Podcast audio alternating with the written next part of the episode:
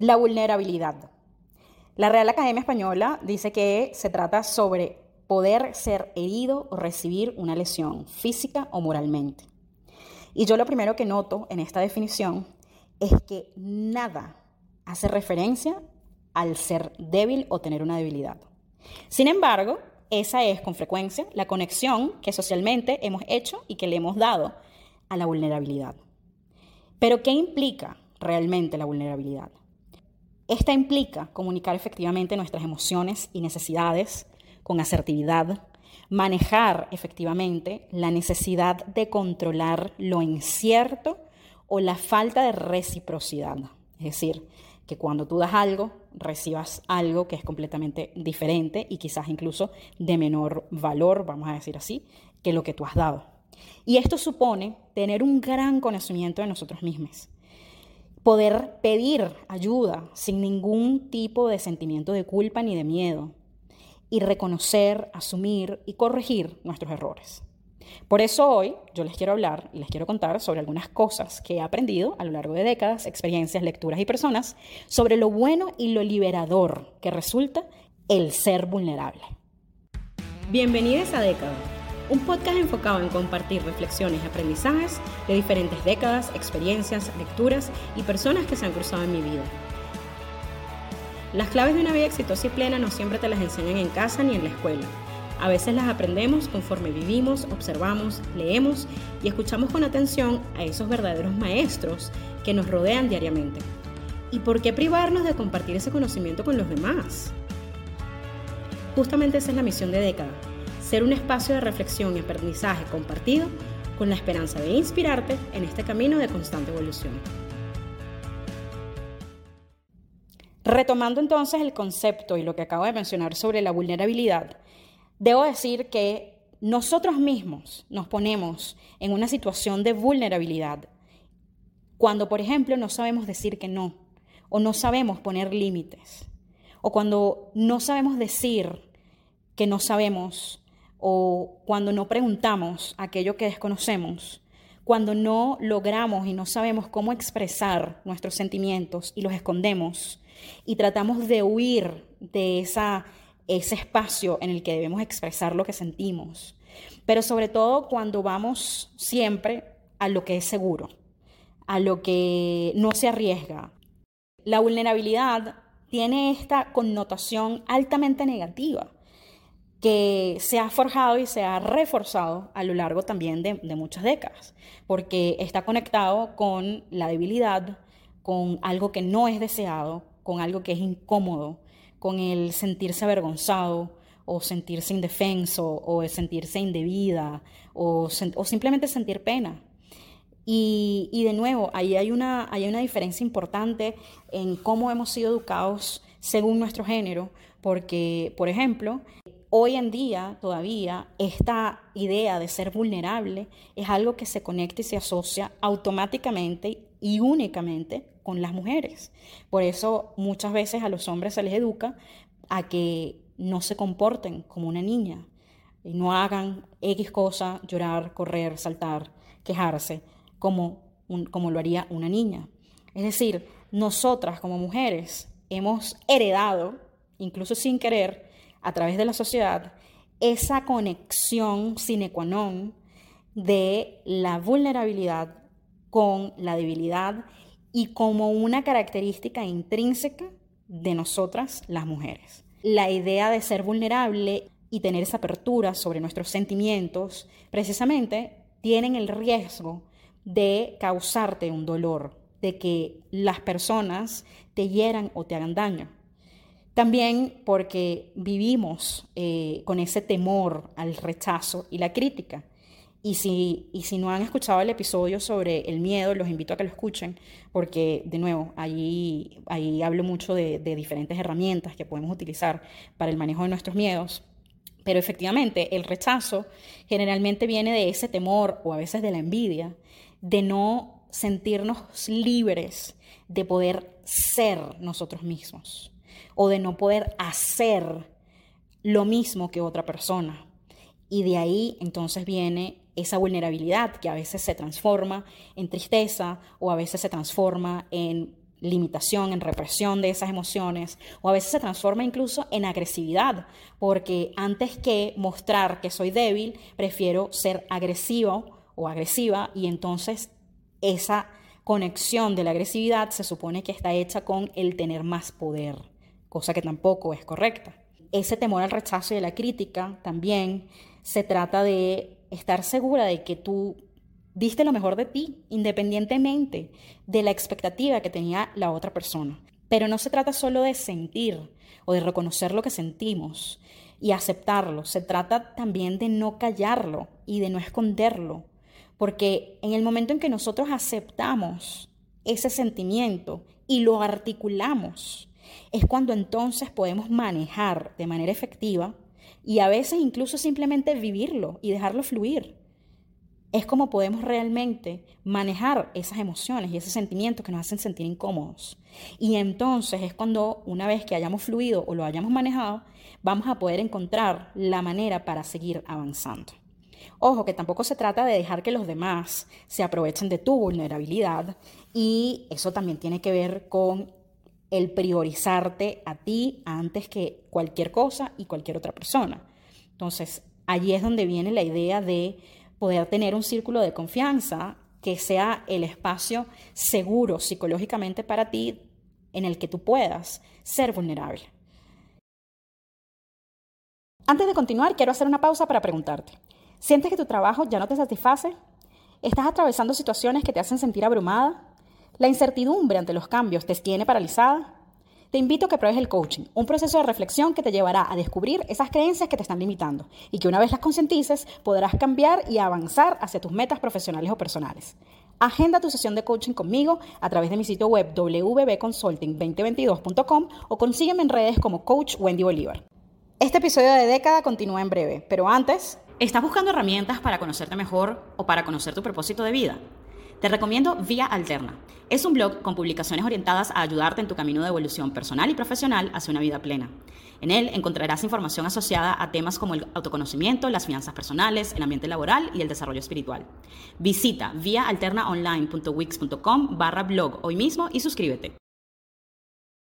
No demostrar vulnerabilidad también nos hace daño porque socialmente nos hace parecer como insensibles o como alguien que, no es cercano, alguien inalcanzable, o que somos perfectos y por ende los demás no, no, no están a nuestra medida y por ende no pueden conectar con nosotros. O como dije antes, nos vuelve personas agresivas, enojadas, tristes, nos comenzamos a alejar del resto de las personas y al final del día se trata de un pobre manejo de las emociones y de las situaciones.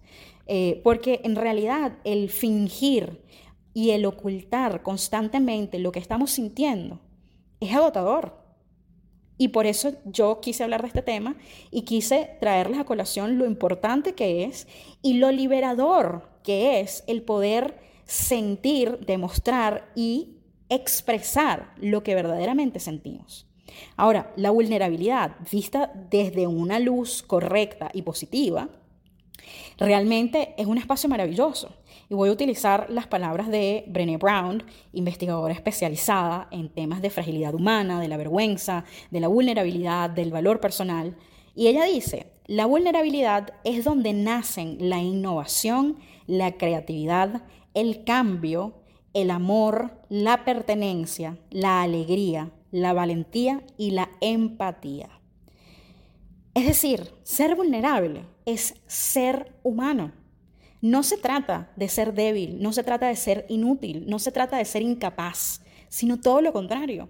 Ser vulnerable se trata de ser nosotras mismas. Se trata de ser los seres humanos que somos, que vivimos, que sentimos, que pensamos.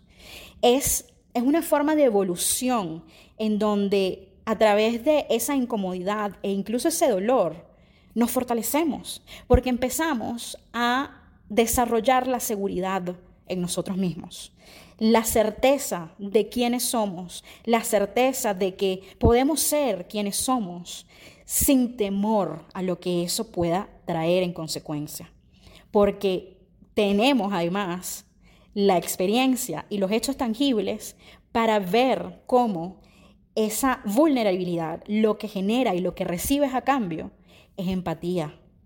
Es la oportunidad de aclarar malos entendidos.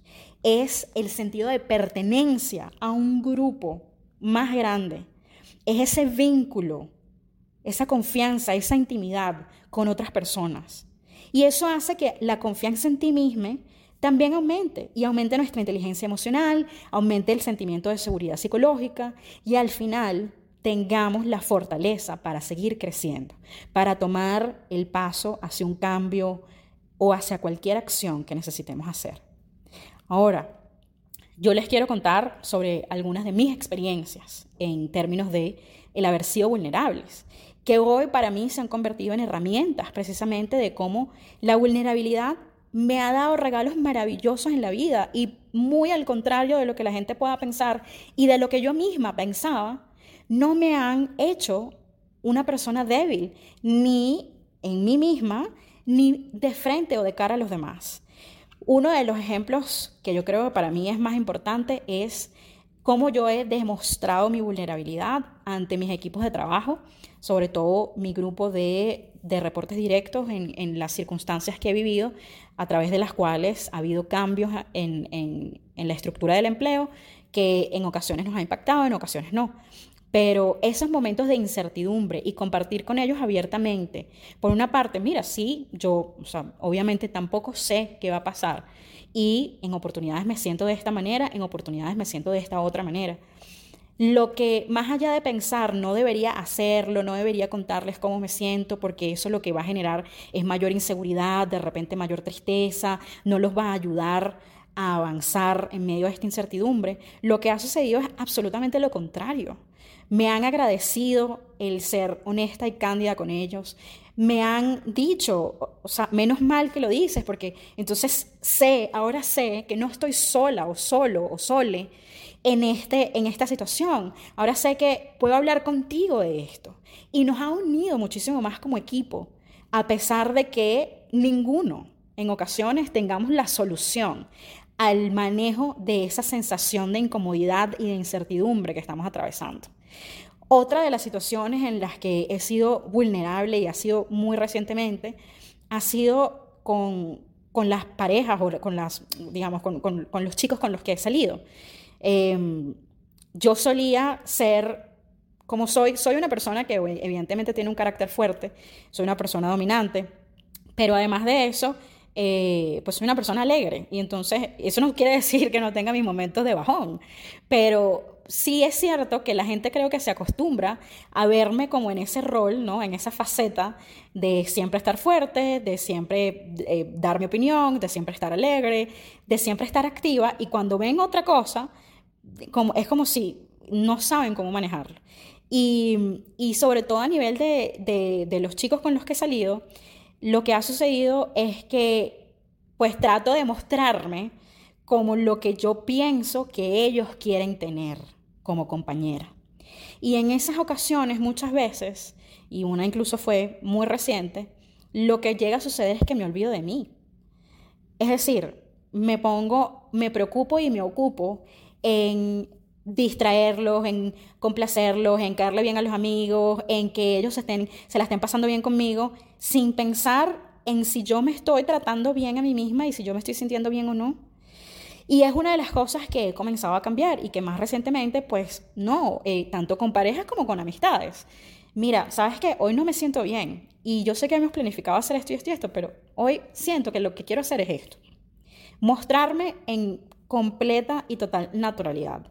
Y, poder decirles, mira, sabes que no me gustó, vi que hiciste esto, o vi que dijiste esto, y sabes que no me gusta, no me gusta eso de ti. Así como no me gusta que cuando estamos en esta situación yo me siento de esta manera. Y la verdad es que sorpresivamente también, porque de nuevo, hace tiempo atrás no, me lo hubiese esperado y por eso me comportaba como me comportaba, lo que he visto es que surge como una especie de respeto por, por lo que yo estoy haciendo, por lo que yo estoy haciendo y por mí misma. Em, y respeto digo, obviamente de mi parte, pero porque digo, ok, sí lo puedo hacer y ya no le tengo miedo a hacerlo, pero también respeto de la otra persona hacia mí, porque es como, wow, o sea, tú de verdad te conoces muy bien. Y sí, es cierto, me conozco muy bien.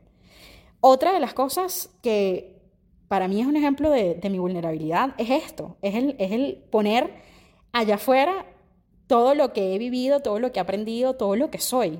Y lo hago a través de este podcast, lo hice a través de, de mi libro.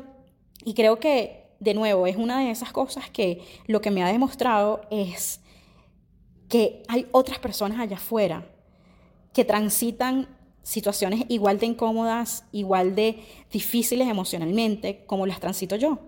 Y eso me ha generado una inmensa gratitud.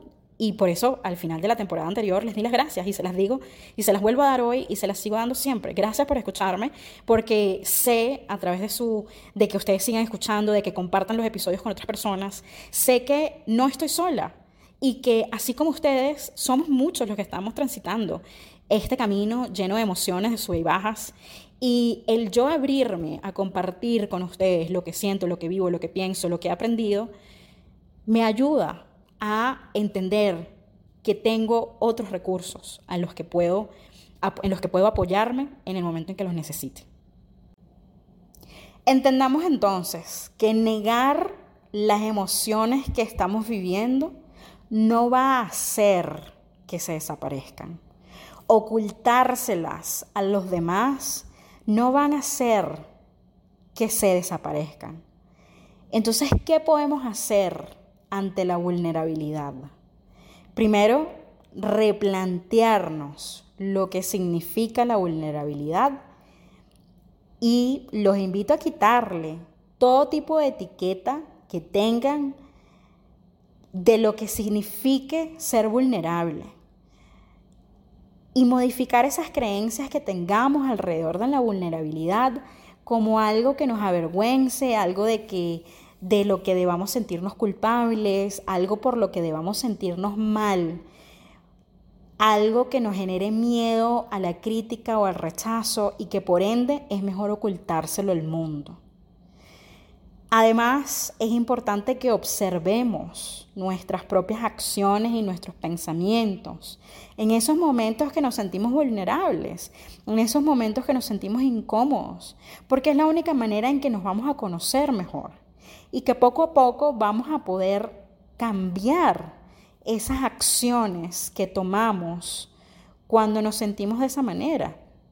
Y los vamos a poder cambiar por cosas que realmente nos valoren a nosotras mismas, que nos ayuden a aceptarnos completamente.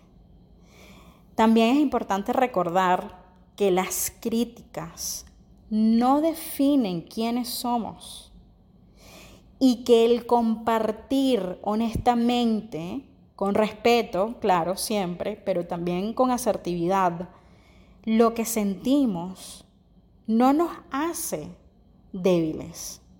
Todo lo contrario, nos fortalece porque de nuevo nos da ese conocimiento de dónde estamos parados, quiénes somos y qué es lo que estamos viviendo y qué es lo que necesitamos a partir de eso para continuar. Ahora, es importante también ajustar las expectativas, tanto las tuyas sobre ti como las de los demás sobre ti y sobre el resto de las cosas. Es importante que tú pidas lo que necesites, tanto en el trabajo como en la vida personal. Entiende, pregunta, ¿qué significa para ti que yo haga X? Para que tú puedas entender la expectativa de la otra persona. ¿Para cuándo necesitas este trabajo? O cuando tú te imaginas el resultado de este proyecto, ¿qué es lo que te estás imaginando? Cuando tú te imaginas esa presentación, ¿qué contiene esa presentación? Y pide lo que sea que necesites para lograr ese objetivo, para tener claro qué es lo que se espera de ti. Un ejercicio que mi coach personal me, me, me invitó a hacer hace varios meses y que yo considero que es muy útil y que por eso se los quiero compartir es el ejercicio de describir e incluso darle nombre a tu crítico interno. No hay nadie más crítico de lo que somos y de lo que hacemos que nosotros mismos. Y cuando nosotros le ponemos así, en detalle, todo lo que esa persona esa crítica, esa autocrítica, es, dice, piensa de nosotros y le ponemos incluso un nombre, nos ayuda a tomar conciencia en esos momentos de vulnerabilidad y poder decir, ok, no soy yo en mis cinco sentidos quien está hablando ahora, es mi autocrítica quien está hablando. Es mi autocrítica quien me está haciendo pensar este tipo de cosas. Y así, aunque ustedes no lo crean, le van a lograr bajar el volumen a la voz de esa autocrítica y le van a lograr bajar las expectativas que tiene de ustedes o de cualquier otra persona. Y aun cuando ustedes vivan un fracaso, es importantísimo que no se queden en lo malo y que rescaten dentro de lo vulnerable que los puede convertir el haber tenido ese fracaso, que rescaten el aprendizaje que tuvieron de esa experiencia. Y de nuevo, como les dije, hay que buscar rodearse de personas que nos permitan compartir y ser en total y absoluta normalidad y autenticidad y que respeten quiénes somos cuando estamos vulnerables o cuando somos y estamos mostrando ese lado vulnerable de nosotros. Y cuando tengas problemas, como siempre les digo, también es válido buscar ayuda profesional para resolver las situaciones, para entender mejor de dónde vienen los, los pensamientos o las creencias y poder replantearse todo eso de manera que tú puedas obtener una nueva perspectiva y puedas avanzar sobre la base de eso. En definitiva, como todo y todes en esta vida, la vulnerabilidad en sí no es ni buena ni mala. Y depende de cada uno de nosotros que tenga un significado que le sume algo positivo a nuestra vida en vez de restárselo, como solemos hacer cuando pensamos en la vulnerabilidad como sinónimo de debilidad. ¿Y qué podemos hacer? Pues tenemos que aprender a manejar la incomodidad. Tenemos que ser valientes y entonces mostrar nuestras facetas, todas, no solo las buenas o no solo las cómodas. Tenemos que conocernos mejor y tener un grupo de personas de confianza alrededor que nos ayude en ese proceso de conocimiento de nosotros mismos y lo haga sin juzgarnos y nos ayude a redefinir quiénes somos sobre la base de lo que queremos ser y lo que significa y lo que somos cuando estamos en un estado vulnerable y que esto no se convierta en un calificativo permanente de quiénes somos. Por eso hoy quiero cerrar con estas dos frases y voy a dejar la más poderosa de última. La primera es de Julio Bebione y dice, dejaré que la vulnerabilidad me permita escuchar y conectar con los demás sin defensas, porque en mi vulnerabilidad crece mi poder interno. Sentir las emociones que se presentan, especialmente las que evito por miedo a debilitarme, me ayuda a transformar esos momentos en mi fortaleza interior. Y para finalizar, Brené Brown dice, ser vulnerable es tener la valentía para mostrarte ante el mundo cuando no puedes controlar el resultado. Recuerda seguirme en Instagram y TikTok como arroba coach Wendy Bolívar para más información sobre coaching, nuevos episodios de este podcast, mi blog Vía Alterna y próximos eventos, cursos y mucho más. Gracias por haber escuchado y si te gustó, recuerda compartirlo con otras personas que se puedan beneficiar de este contenido. Hasta la próxima.